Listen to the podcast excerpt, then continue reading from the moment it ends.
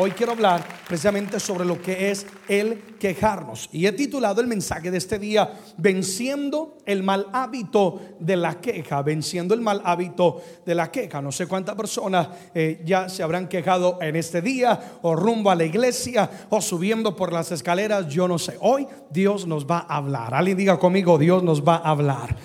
Entonces, nuestros hábitos, es decir, nuestro comportamiento, tienen la habilidad de llevarnos al éxito o fracaso en nuestras vidas. Es decir, buenos hábitos, diligencia, compromiso, disciplina, te van a llevar a vivir una vida triunfante. Malos hábitos, hábitos como el quejarnos, pueden llegar a destruir nuestra vida y abortar aún las bendiciones que Dios tiene para cada uno de nosotros. Es por eso que debemos continuamente analizar nuestras vidas, que tenemos que hacer analizar, es decir, escudriñar. Si quizás, hablando del quejar, si quizás en mi vida hay amargura, si quizás las cosas eh, en vez de abrirse en los caminos se me están cerrando, las personas en vez de acercarse a mí como que me están aislando, tengo que analizar mi vida, qué puede estar afectando o dañando mi vida y específicamente hablando hoy sobre lo que es el quejarnos, ya que es uno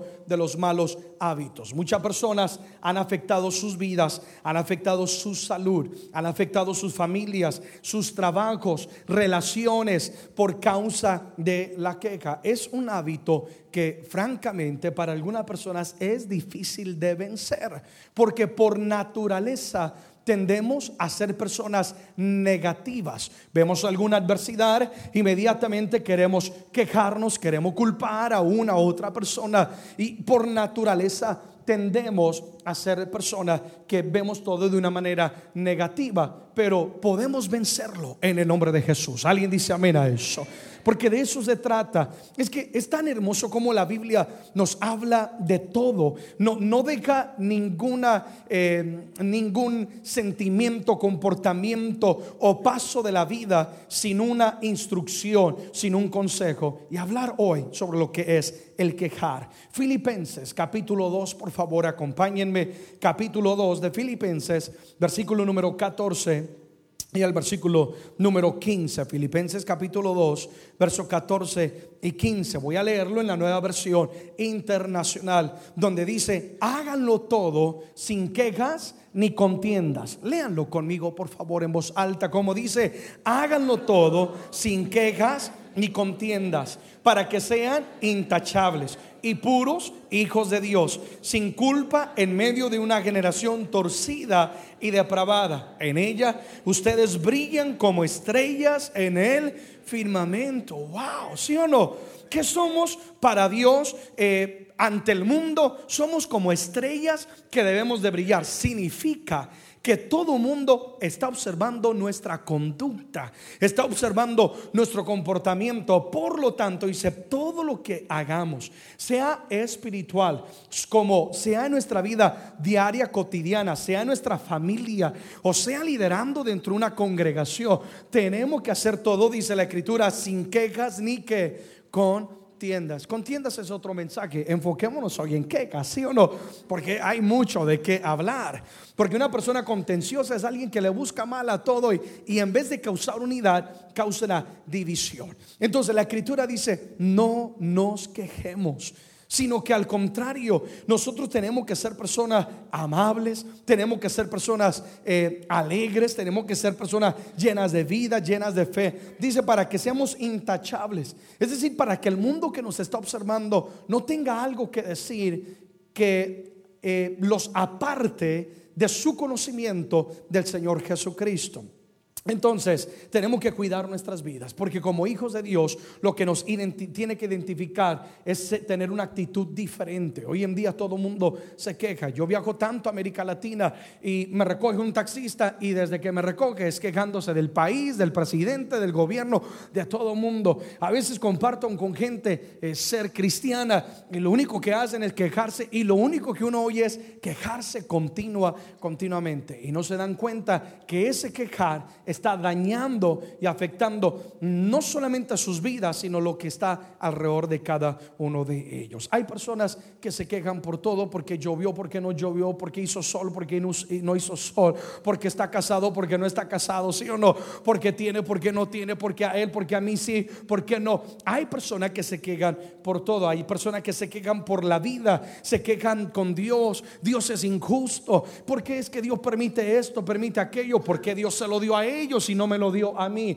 Hay personas que se quejan porque nadie los aprecia, es que nadie me aplaude, es que nadie me reconoce. Hay personas que se quejan porque nadie los toma en cuenta, no me llamaron, no me visitaron, no me tienen en mente. Hay personas que se quejan porque nadie hace las cosas bien, son personas perfeccionistas, que todo tiene que ser tan perfecto que si no lo hacen ellos, nadie lo puede hacer bien. Entonces, si alguien viene y trata de ayudar, en vez de y, celebrar el mérito de que hubo un esfuerzo, al contrario, se queja eh, este, argumentando todos los errores por qué falló esta persona. Tenemos que cambiar nuestra manera de ser, de quejar, a ser una persona eh, que más bien eh, damos gracias por todo lo que Dios ha hecho y tenemos en nuestra vida. ¿Alguien dice amén a eso?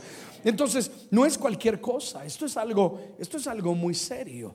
Si la palabra habla sobre el quejar, y no solamente en el pasaje que leí, hay tantos pasajes y tantas anécdotas e historias bíblicas de personajes que por su queja no avanzaron lo que Dios tenía para con ellos. Si la Biblia habla del quejar, es porque es algo que tiene gran poder e influencia en cada una de nuestras vidas. Yo hago la siguiente pregunta, ¿cuántos, cuántos queremos vivir una vida eh, triunfante? Amén. Queremos tener buenas relaciones, queremos avanzar. Pues parte de ello es romper con malos hábitos y uno de ellos es el quejar. ¿Por qué es tan dañino eh, el ser quejumbroso? Una persona que se queja por todo. Número uno, porque la queja va a causar en nosotros un espíritu de amargura. Alguien diga conmigo amargura. Vayan conmigo, por favor, al libro de Marcos, capítulo 7, versículo número 15. Y ahí donde estás, vamos a decir lo siguiente, no me voy a quejar. Amén. Marcos 7, versículo 15. Jesús está diciendo lo siguiente. Dice, nada hay fuera del hombre que entre en él que le pueda contaminar.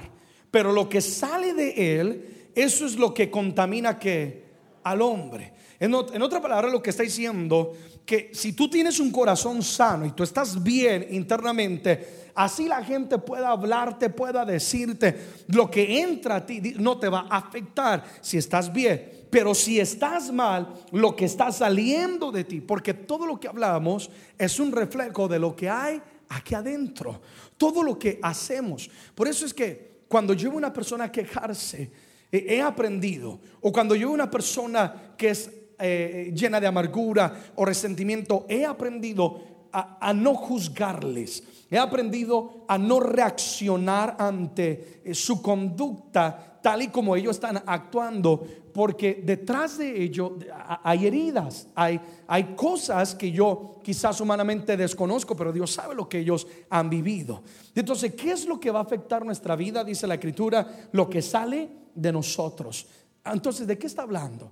Cada palabra que sale de nuestros labios va a afectar para bien o va a afectar para mal nuestra existencia y todo lo que nos rodea. Alguien dice amén a eso va a afectar nuestras palabras. Entonces, ¿por qué es dañina eh, la queja? Porque va a causar amargura. Una persona que se queja continuamente, lo que está haciendo es hablando palabras de derrota, palabras de fracaso, palabras que poco a poco se convierten en una fortaleza que causa una amargura, es decir, pierde el sabor de la vida.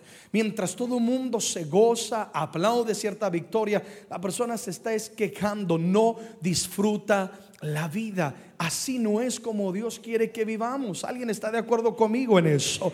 Tenemos que romper con la amargura. ¿Y cómo rompo con la amargura en mi vida? Tengo que dejar de quejarme. Entonces causa un espíritu de amargura. Se le pierde el sabor a la vida, se pierde el sentido de la vida, amarga las relaciones, amarga todo lo que hay alrededor. Y entonces comienza un gran problema y es que la queja nos hace ciegos a las bendiciones de Dios y te va a amargar.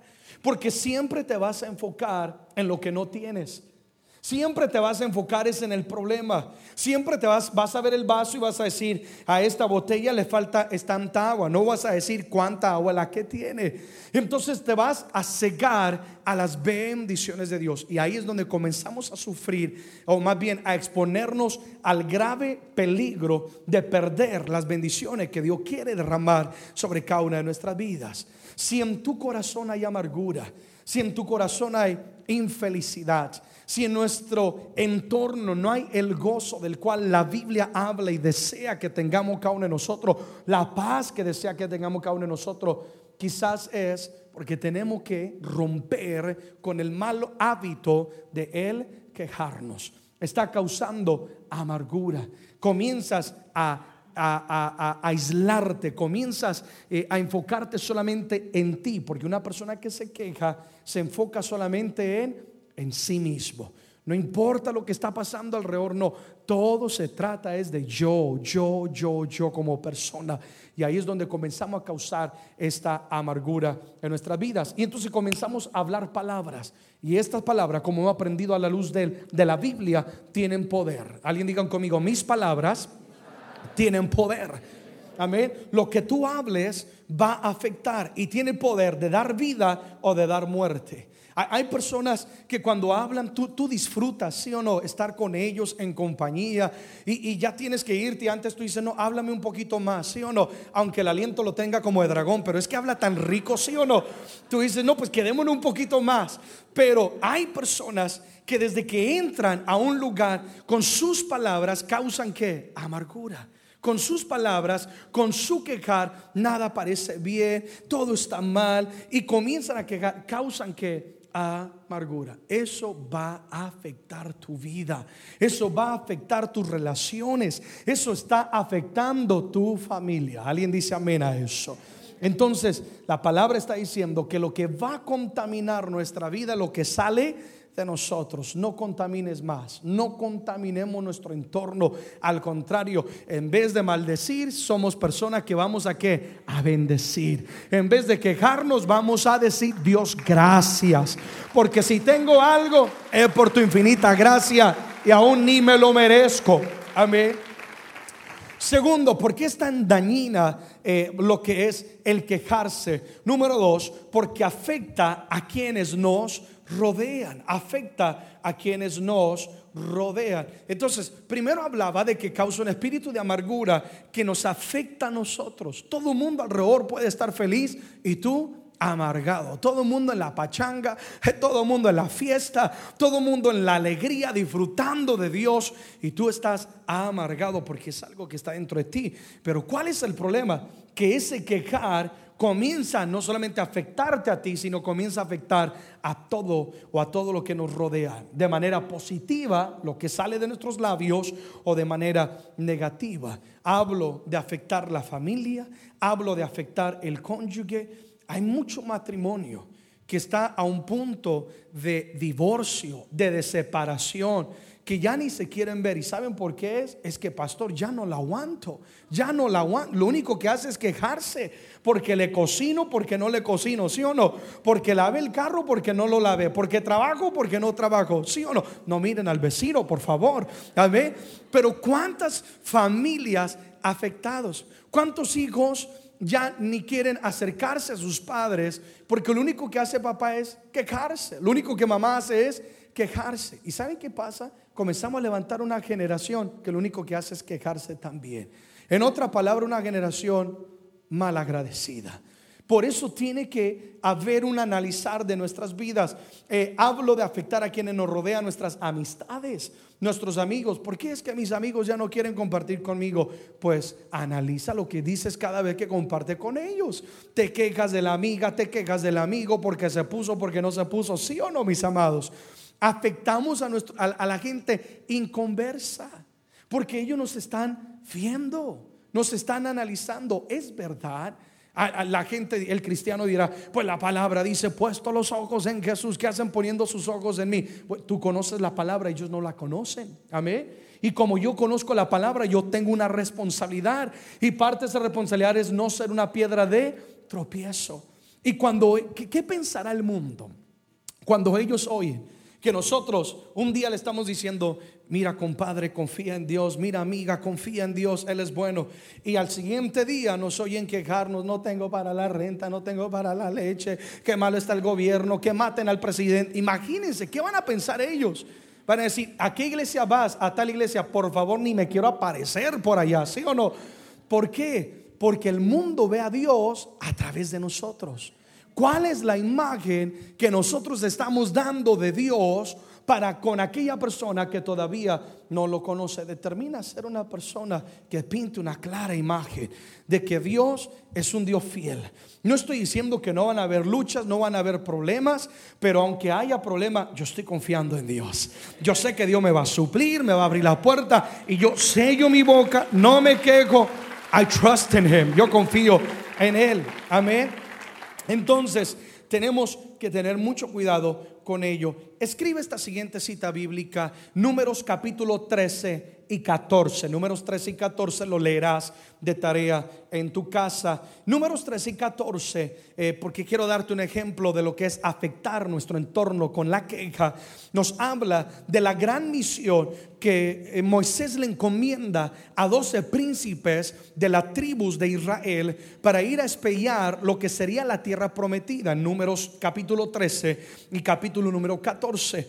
Dice la palabra que 10 de los espías regresaron con un reporte negativo y dos de ellos, que era Josué y Caleb, regresaron con un reporte eh, positivo. Ahora, yo quiero que observen algo. Los que regresaron con el reporte negativo comenzaron a decir, allí es verdad que es buena tierra, oh, porque lo endulzan, sí o no. Ay, qué buena es esa visión. Ah, qué bueno lo que Dios ha prometido. Pero, sí o no, siempre es más grande el pero que su Dios. Ten cuidado. Y pero vimos que allá hay gigantes, ¿sí o no? Vimos que allá está la raza de Anak y vimos que está tal y comienzan ellos a hablar de una manera quejumbrosa, quejándose y comienzan ellos a decir y ante ellos parecíamos como langostas y así nos veían ellos y yo imagino que todo el pueblo, pues dice la palabra, que el pueblo al oír las voces de ellos, yo me imagino todo el pueblo estaba bien, escuchándoles atentamente y eran tan detallistas en su quejar, sí o no, y parecíamos langostas y pequeños y un gusano podrido y una llaga podrida era, y hablando ellos de su quejar, dice que todos comenzaron a quejarse de tal manera, oye esto, de repente todo el mundo estaba contento. Vamos a la tierra prometida. Vamos a recibir lo que Dios me prometió. Vamos a conquistarla. Llegan con el reporte negativo y de repente dice que querían apedrear a Moisés y a Aarón por causa, casi los mandan a pelar, mi hermano, por causa de la queja y la negatividad de estos diez espías. De repente, Josué y Caleb oyen lo que está aconteciendo y en vez de dar un reporte negativo, dan un reporte positivo. Yo quiero que observen algo. Ambos grupos, los 10 y los dos, vieron exactamente la misma cosa. Es que cuando tú tienes ojos de queja, te vas a enfocar es en lo malo, te vas a enfocar es en lo que no tienes, te vas a enfocar es en tus debilidades, pero cuando tú tienes ojos de Dios, Amén. Porque los ojos de la fe son los ojos de Dios. Cuando tú tienes ojos de Dios, tú vas a decir, todo lo puedo en Cristo que me fortalece. Sí son grandes los gigantes, pero así más duro van a caer. Tu perspectiva es totalmente diferente. Si no hubiera sido por Josué y Caleb, hubieran matado a Moisés y Aarón, mi hermano. Porque la queja afecta, cambia la atmósfera, ¿sí o no? Cuando hay una persona que tiene siempre fe, digan conmigo, soy persona de fe. Amén. Porque eso es lo que tú eres en el nombre de Jesús. Que cuando tú llegues con tu manera de hablar, con tu comportar, cambies la atmósfera, ¿sí o no? No cedamos ante la queja del mundo, porque el mundo vive de una manera desagradecida con Dios, porque no lo conocen a Él. El mundo piensa que todos les deben a ellos. Nosotros tenemos que tener una actitud diferente conforme a la palabra. Y que cuando tú llegues, tú seas el Josué y tú seas el Caleb. Amén. Y tú digas, no, Josué y Caleb dijeron, no se preocupen, dijeron ellos, es verdad que hay gigantes, no estaban negando la realidad. Es que, es que hay gente que a veces dice, Es que, eh, Pastor Erickson, eres tan lleno de fe que parece que tú niegas la realidad. No, no, la fe no niega la realidad. La fe lo único que hace es engrandecer la grandeza de nuestro Dios. Amén. Y Josué decía, dijeron ellos, es verdad que hay gigantes. No niego la realidad, no va a ser fácil. Dile a la persona que está a la par, dile, no va a ser fácil. ¿Quién dijo que sería fácil avanzar, conquistar, tomar la promesa? No va a ser fácil. Pero Josué y Caleb dijeron, pero más grande Jehová de los ejércitos que está con nosotros y nosotros lo comeremos vivos. Amén.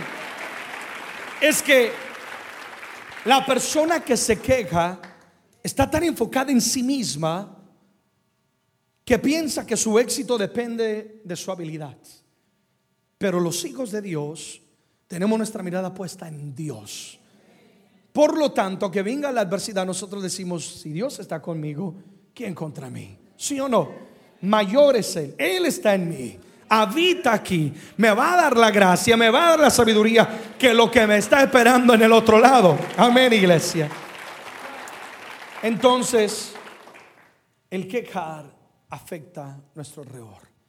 Y tenemos que tener mucho cuidado. ¿Cómo está la atmósfera en tu casa? ¿Cómo está la atmósfera en tu liderazgo? ¿Cómo está la atmósfera eh, en tu trabajo? ¿Cómo está el ambiente? Tiene mucho que ver con lo que sale de nuestros labios. No caigamos ante la... Es fácil quejarnos, ¿sí o no, amados? Oh, qué fácil es. Les digo porque yo soy humano, a mí también a veces me pasa. Yo no predico porque sea exento, predico porque Dios me habla primero a mí. Amén, amados. Y es fácil quejarnos. Oh, es fácil desmenuzar al líder, al pastor o al jefe del trabajo que no te gustó hoy de él. Bueno, no me gustó que no combinan los zapatos con la camisa. No me gustó que no, sí, es fácil. No me gustó que dejó a tal persona salir temprano y a mí no me dejó salir temprano. Es fácil entrar en la queja. Tú eres diferente. Óyeme, tú eres diferente. Tú confías en Dios, Dios está contigo y Dios te va a dar victoria. Así que no nos quejamos. Amén. Tercero, ¿por qué es tan peligrosa y tan dañina la queja? Número tres, eh, desagrada a Dios. Y, es aquí donde nosotros tenemos que tener mucho cuidado. Porque una persona que desagrada a Dios es una persona que pierde el favor de Dios. Mas una persona que es eh, una persona a la cual Dios se agrada de ellos tiene todo el favor y todo el respaldo de Dios. ¿Cuánto queremos el favor de Dios? Amén.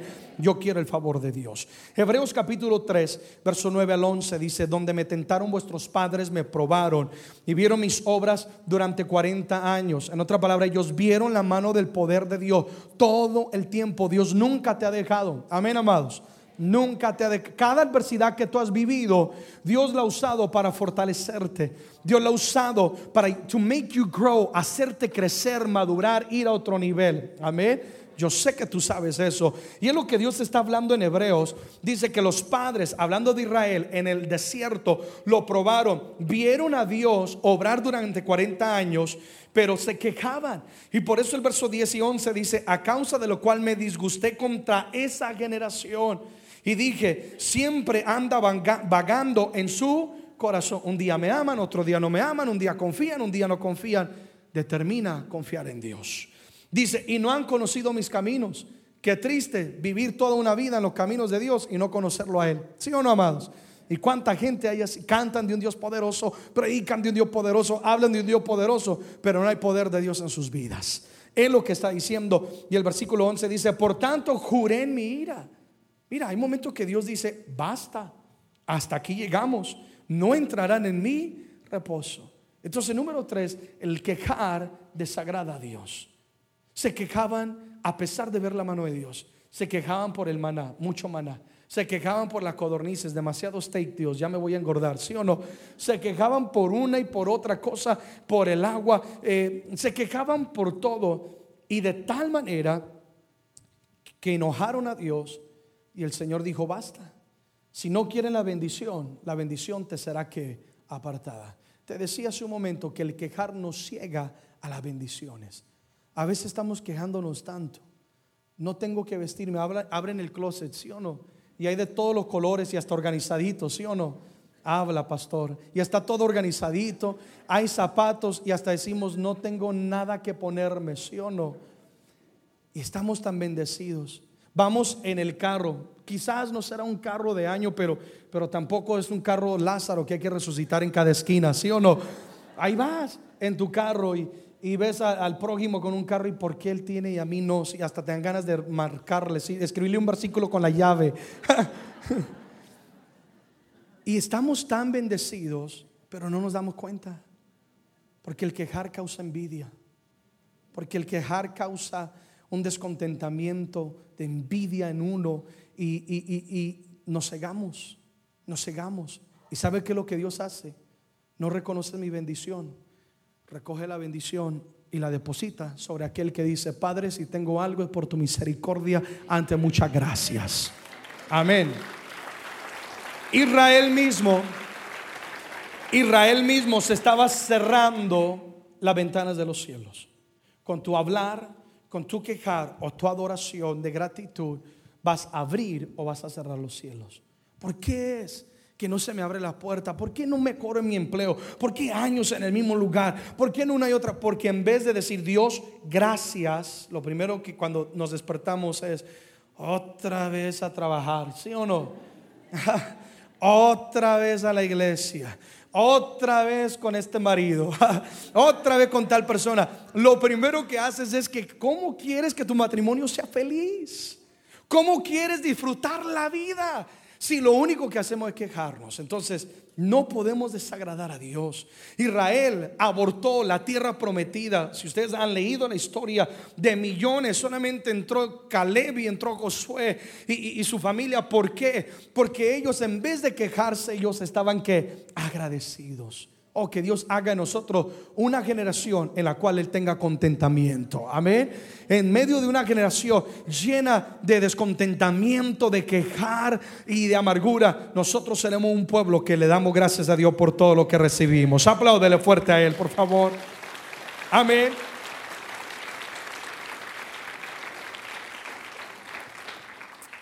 ¿Cómo podemos vencer el mal hábito de la queja? Pastor, ¿cómo puedo vencer este mal hábito? No quiero desagradar a Dios, no quiero cerrar las ventanas de los cielos. Este año Dios nos ha dado una palabra de ensanchamiento. Este año Dios nos ha dicho que nos va a llevar a más. ¿Cuánto lo creen? Yo lo creo, yo ya lo estoy viendo en mi vida y yo sé que tú también. Dios ha prometido grandes cosas, pero hay que vivir de manera que lo agrademos a Él. Yo no quiero vivir de una manera amargada, no, yo quiero ser feliz. Mientras otros lloran, yo quiero reír. Amén.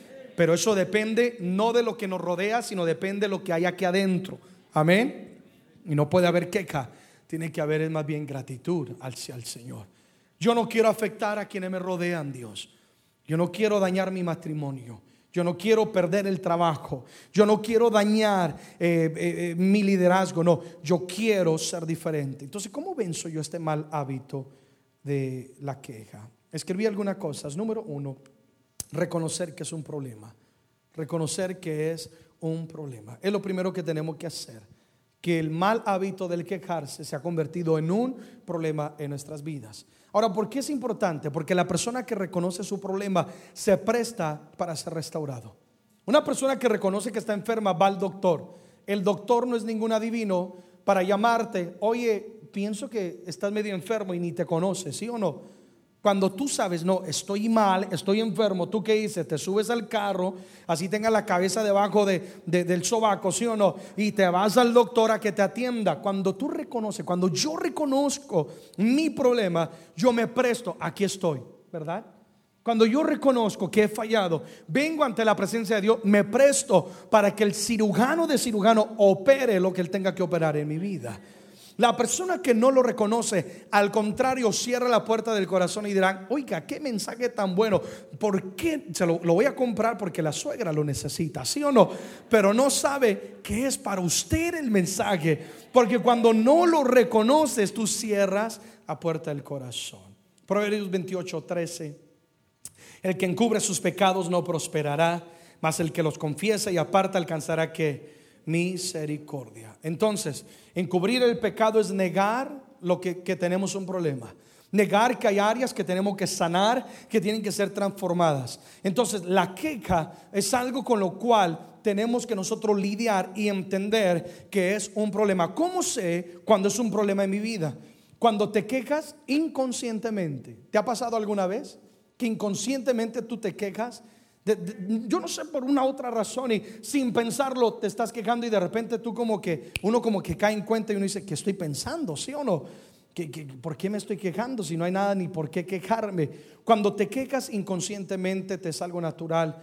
¿Cómo sabes que es un problema? Si alguien te grabaría todo lo que tú dices en una semana, ¿qué es lo que ellos escucharían?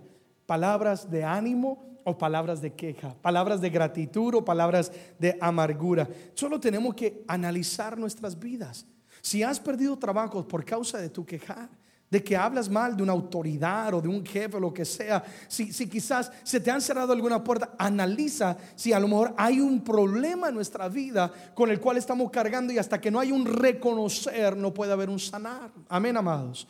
Y cuando lo reconocemos, es cuando nuestra vida es, es transformada. Amén. Número dos, Número dos, asumir la responsabilidad. Entonces, primero yo reconozco, tengo, tengo este problema, estoy fallando. Y número dos, voy a asumir la responsabilidad. Pastor, ¿qué quieres decir con esto? El quejarnos es un intento de culpar a otros por los problemas que uno causa. El quejarnos muchas veces es un intento atento de culpar a otro por los problemas que uno causa. Entonces yo causo el problema, pero si me quejo y culpo a otros, entonces ya no va a caer sobre mí la responsabilidad. No, tenemos que aprender a asumir la responsabilidad de nuestras vidas. Amén. Y voy a, explicarlo. A veces oigo juventud quejándose. La vida no me da oportunidades, nunca avanzo, nunca una y otra cosa. Y se quejan por cosas de las cuales ellos mismos saben que son el fruto de sus malas decisiones. Si lo entendemos, amada iglesia? Nos quejamos, me quejo de mi marido, me quejo de mi esposa, me quejo de una y otra cosa, cuando el tipo de relación que estoy viviendo es el fruto de lo que yo he descuidado. Es el fruto de lo que yo he sembrado en él o he sembrado en ella. Entonces tenemos que aprender a asumir que responsabilidad de cada una de nuestras vidas. Proverbios 19.3, la nueva traducción viviente. La palabra dice, la gente arruina su vida por su propia necedad y después se enojan con el Señor. Wow. La gente arruina su vida por su propia necedad y después se enojan. ¿Quién es el culpable? ¿Sí o no? Hay un libro por ahí que dice, la culpa es de la vaca, ¿sí o no? Siempre hay alguien a quien quieren colgar. ¿Y a quien todo el mundo culpa? ¿Sí o no? Nadie quiere nada de Dios. Hablemos de este país. Nadie ni quiere verlo eh, eh, en el Pledge of Allegiance, en el jurar de la bandera, en la, corte. Nadie quiere ver nada de Dios. Pero venga algún ataque, alguna cosa, inmediatamente, ¿dónde estaba Dios? ¿Sí o no? La gente arruina su vida. La gente le dice, Señor, no te quiero en mi casa, tengo tiempo para el trabajo, tengo tiempo para el jefe, tengo tiempo para los amigos, para mi cuerpo, pero para ti Dios yo no tengo tiempo. Y cuando viene la destrucción, ¿dónde estabas Dios? Y el Señor dice, yo nunca me he movido, fuiste tú la persona que te alejaste. Es lo que está diciendo la escritura. Amados, tenemos que aprender a asumir que responsabilidad. Entonces, para sanar la queja, yo aprendo a ser que responsable. Y en vez de quejarme, digo, no, no, no, no, no. Esto es el fruto de una mala decisión. Más bien voy a pedirle a Dios, perdóname, ¿verdad? Señor, cambia mi caminar, dame sabiduría para restaurar, Padre, lo que he dañado y en vez de retroceder, Padre, yo quiero avanzar. De eso se trata. Ahí es cuando comenzamos a romper este malo hábito. Apláudele al Señor, por favor. Amén. Número tres, vamos cerrando con esto. ¿Cómo rompo yo y sano este mal hábito del quejar? Entender que es un problema, asumo responsabilidad.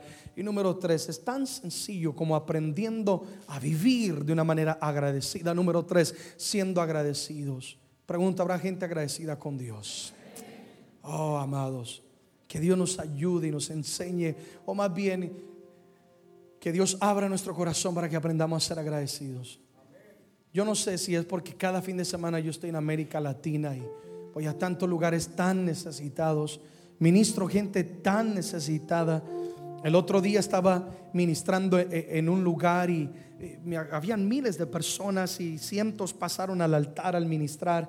Y había una mamá con su niño, no sé si lo compartí en la iglesia. Y, y hablé de restauración y cuando me acerqué a ministrarla tenía su niño pequeño como la edad de mi hijo Alexander y con lágrimas la mamá desesperada, la palabra le llegó al corazón. La mujer se miraba que estaba a punto de hasta cometer una locura. Me decía, pastor, ayúdeme, ore, mi esposo me maltrata, maltrata a nuestro hijo. Y, yo de, ver eso, ¿sí o no? Y luego llegar y yo abrazo a esa mi esposa. En vez de abrazarla al cuello, no, yo la abrazo bien a ella. A mi hijo le doy sus besos. Si alguien capta lo que estoy tratando de decir, Dios me permite ir a Cuba, ver las personas que los zapatos se dañan, los cortan, así quedan las uñas por fuera como águila, pero van para adelante, mi hermano. Lo que aquí nosotros votamos, lo que uno dice, este piano ya no sirve. Allá una agrupación, tenían cuchillos y tenedores como teclas, Leo. Cuchillos y tenedores como teclas en el piano. Tú sabes, imagino, es el piano más peligroso de, la, de toda la historia, ¿eh? Pero no les, Dios sabe de lo que estoy hablando. Dios sabe lo que le estoy hablando. Que Dios nos ayude a ser agradecidos. Y a veces uno dice, no tengo que ponerme, no tengo que vestir, no tengo que manejar. Amén, amados. Entonces, agradecidos. Primera Tesalonicenses 5:18, traducción lenguaje actual. Den gracias a Dios, todos en voz alta. Den gracias a Dios. Esto es lo que Dios espera de ustedes como cristianos que son. Que seamos gente agradecida de vez en cuando. En cualquier que circunstancia, dice la escritura. Si queremos vencer con la queja, tiene que haber un cambiar en nuestro corazón, un cambiar de perspectiva. No te quejes, you are so blessed, estás tan bendecido, tan bendecida. Y más bien darle gracias a Dios y decirle, Padre, gracias. Así no sea abundante por lo pequeño, pero es mucho más de lo que otros tienen. ¿Sabes el problema que tú tienes? No es nada comparado a lo que otra gente está viviendo. Amén. Y a veces nos ahogamos en vasos de agua, ¿verdad? Me miro mal, no sé qué hacer. Me voy a matar, ¿sí o no? Y hay gente que por proclamar a Cristo los están degollando y quitándole la cabeza, ¿sí o no, mis amados? Hay que aprender a darle gracias a Dios. Padre, gracias por un nuevo día. Padre, gracias por la vida. Gracias por mi familia, por la iglesia, por los zapatos, por las medias. Gracias, Dios. Alguien diga amén si está conmigo. Amén. Tu gratitud es evidencia de que tú confías en Dios. Solamente quien confía en Dios es capaz de dar gracias aún en medio de la adversidad. Porque tú sabes que Dios está en control. Y si Dios permite algo, no te quejes. Dios sabe lo que Él está haciendo. Amén. Cuando con mi esposa, vale, traerlo a, a mente lo que estoy predicando. Cuando con mi esposa perdimos nuestro embarazo años atrás después de años de anhelar ese milagro de poder ser padres, con mi esposa teníamos la opción de quejarnos o vivir agradecidos con Dios.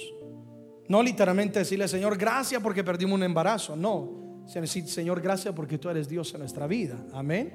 Porque tampoco va a decir, Señor, gracias porque lo mataste. No, no estoy diciendo esto.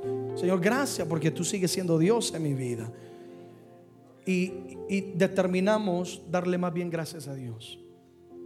Y, hoy en día yo entiendo, Dios me permitió escribir canciones, viajo a tantos lugares, ministro tantas parejas que en ellos hay dolor y amargura porque han vivido algo similar a lo que yo con mi esposa viví y entre ellos a veces hay amargura, hay dolor, algo que yo antes yo era ajeno yo llegaba y oraba por demonios y por una y otra cosa y salían huyendo y sanidades, pero nunca tocaba esa área. Y Dios me hizo sensible a esa área. ¿Sí, ¿Sí entiende lo que estoy diciendo? Lo que hoy en día es tu dolor, mañana será el bálsamo para el corazón de alguien. Lo que hoy en día tú estás atravesando, Dios lo va a usar para bendecir a otros. Por eso dale gracias. Yo quiero ojalá que gente madura entienda lo que voy a decir. Dale gracias a Dios, aunque duela. No te quejes, aunque duela. Lo perdí, se cerró la puerta. Pero Dios, gracias porque tú eres Dios. Dale gracias a Él. Porque el propósito de Dios es más grande que el dolor presente. Lo que Dios quería hacer en mí y moldear otras áreas de mi vida era más grande. Y aunque Dios como padre, yo sé que le duele cuando sus hijos dolemos, ¿sí o no? Pero Dios sabía lo que estaba haciendo. Entonces, si quiero romper con la queja, tengo que aprender a ser qué? Agradecido. Amén. Y cierro con esto. Rompes con la queja, con este mal hábito. Cuando hablas con palabras, cambias tu manera de hablar. Y en vez de hablar queja, hablamos palabras de fe y palabras de qué? Alabanza. Medita en lo que sale de tus labios. Es que a, veces yo decía, inconscientemente nos quejamos, ¿verdad? No meditamos en lo que sale de nuestros labios. Ten muy en claro que lo que va a salir va a abortar o va a dar a luz el milagro. Que lo que va a salir va a afectar para bien o para mal tu casa. Y determina, Señor, yo cambio hoy mi quejar por una alabanza. Señor, yo cambio hoy mi duda por un espíritu de fe. Amén, amados. Alguien dirá, pero pastor, esto es duro, esto es difícil. Tú no sabes que he vivido luchas y he vivido en este tipo de vida, etcétera. Sí, pero más grande es tu Dios, más grande es nuestro Dios. Él sana corazones, Él venda heridas, levanta al caído. Amén. Digan conmigo, Señor, santifica mi vocabulario. Efesios 4:29, traducción lenguaje actual. No digan malas palabras. Al contrario, digan siempre cosas buenas que ayuden a los demás a crecer espiritualmente. Pues eso es muy necesario. Oh, yo, yo, si algo le pido a Dios, hazme sensible a la necesidad de otros. Para que yo, cuando tú eres sensible a otros, tú hablas siempre palabras buenas. Tú no sabes lo que otra persona está luchando, lo que otra persona está viviendo, atravesando. ¿Sí o no, amados? Es necesario. Hay una necesidad en la gente. ¿Cuánto necesitan ser animados? ¿Verdad? ¿Cuánto necesitamos ser confortados? Yo creo que todos. ¿Y qué fuese encontrarte con alguien que lo único que hace, en vez de celebrar tus atributos, es una persona que pone eh, en plataforma todo lo negativo tuyo? Qué feo es eso, ¿sí o no? Y uno dice, si supieras la lucha que estoy haciendo, ¿sí o no? Por eso dice la escritura, no digan malas palabras. No digan palabras ociosas. Si no tienes nada bueno que decir, mejor guárdalo. Mejor guarda silencio. Porque lo que va a salir de tus labios va a marcar la vida de alguien. Amén, amados. Entonces, ¿cómo yo rompo con este mal hábito? Cada vez que va a salir un quejar, mm, me muerdo la lengua, ¿sí o no? Y al contrario, me voy a quejar, me voy a quejar, qué malo está este país. Mm, Padre, gracias por este país tan bendecido, ¿sí o no? Te vas a quejar, este muchacho ya no lo aguanto y te muerde la lengua y tú dices, Padre, gracias por mi hijo, ¿sí o no? Cambia tu vocabulario.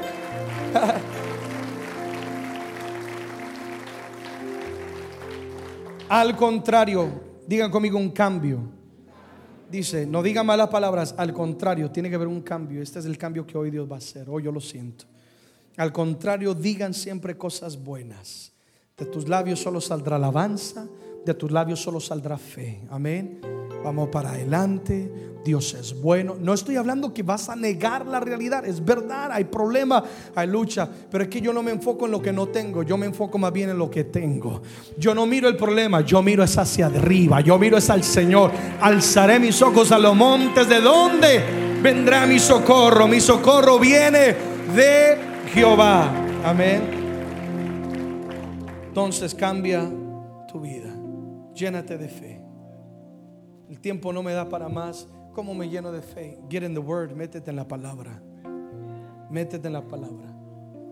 ¿Ves? Lo siento por la gente que no vino hoy. Porque quizás van a enfrentar algunas adversidades y se van a quejar. Y por causa de su quejar, en vez de atravesar el desierto en lo que iba a ser 12 días, se va a convertir en 40 años. Porque tu quejar o mi quejar retrasa la promesa. Pero mi alabanza provoca gloria. Mi gratitud mueve la mano de Dios. Mueve el poder de Dios. Amén. Este es tu año.